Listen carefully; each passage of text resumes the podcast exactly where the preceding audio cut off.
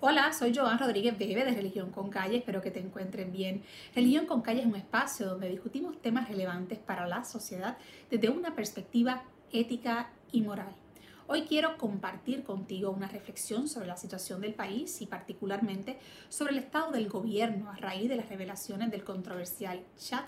donde se destaca la burla como síntoma de un corazón dañado por la impureza que siembra la arrogancia, la falta de empatía al dolor ajeno y la ausencia de un amor cimentado en el respeto al prójimo.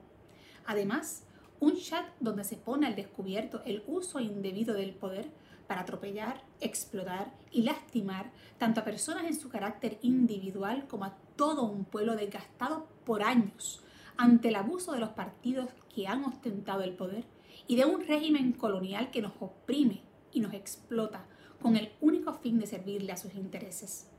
Ante esta situación nos debemos preguntar si hay algo positivo que podemos sacar de todo esto. A mi juicio no hay duda que esta experiencia colectiva nos ha permitido germinar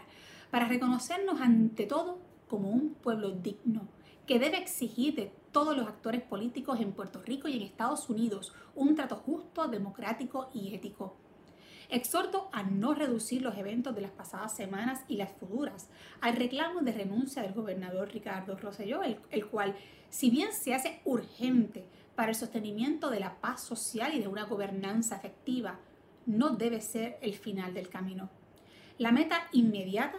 es su renuncia, pero la meta final debe ser nuestra liberación de todos los órdenes que nos esclavizan, nuestra liberación de la opresión política, del colonialismo, de la corrupción, nuestra liberación del egoísmo, de la falta de amor, de la falta de empatía, de la hipocresía, de la burla, nuestra liberación de ver y utilizar al prójimo como mero objeto de interés, como cosas y no como sujetos, nuestra liberación de la desunión, de la discordia, del individualismo, de la cultura de la muerte.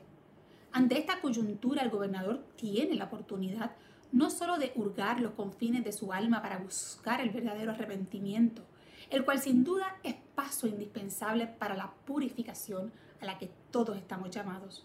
pero también es una oportunidad de demostrar con los actos su propósito de enmienda, para el cual ineludiblemente se exige el signo visible de la renuncia. Tal vez para algunos esta exigencia es contraria a la misericordia enseñada por Jesús, sin embargo, no podemos olvidar que Jesús no titubeó al expulsar a los mercaderes del templo que explotaban y engañaban a los más humildes, burlando su fe para lucrarse. Jesús ante esta injusticia construyó un látigo con soga y volcó las mesas para echar fuera del templo a los comerciantes. Es decir, Jesús sintió una profunda indignación que lo llevó a actuar con fuerza para exigir la salida de los que se burlaron y engañaron a los más débiles siguiendo el ejemplo de Jesús. Llenémonos de indignación para caminar juntos, para actuar, para organizarnos a favor del bien común de Puerto Rico y de un país de verdadera justicia social. Seamos misericordiosos, como siempre lo fue Jesús, para poder abrir nuestro corazón al arrepentido, pero también, como lo fue Él, cuando las circunstancias lo exigió, seamos firmes para echar de nuestro gobierno a quienes lo han convertido en una cueva de ladrones. Ánimo, fe y esperanza.